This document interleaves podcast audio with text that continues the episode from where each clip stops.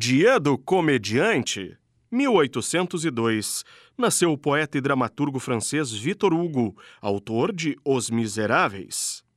1815. Napoleão Bonaparte fugiu da ilha de Elba e retomou o comando do poder na França. Era o início do governo dos 100 dias. 1932. Nasceu o cantor e compositor norte-americano Johnny Cash, uma das grandes referências da música country. Ele morreu em 2003, aos 71 anos.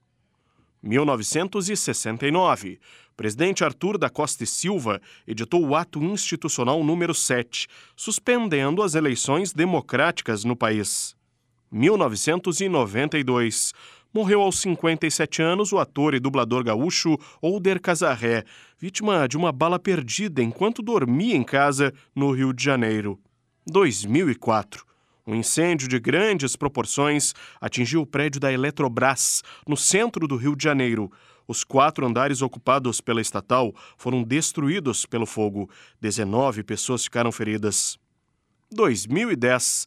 O ex-vice-prefeito de Porto Alegre e ex-secretário da Saúde, Eliseu Santos, foi assassinado aos 63 anos. Foi surpreendido por homens armados quando saía de um culto evangélico no bairro Floresta, acompanhado da mulher e da filha. 2019. Morreu o músico mineiro Tavito. É autor, entre outras canções, de Casa no Campo, com Zé Rodrigues. Com a edição de Vicente Nolasco, falou Ramon Nunes.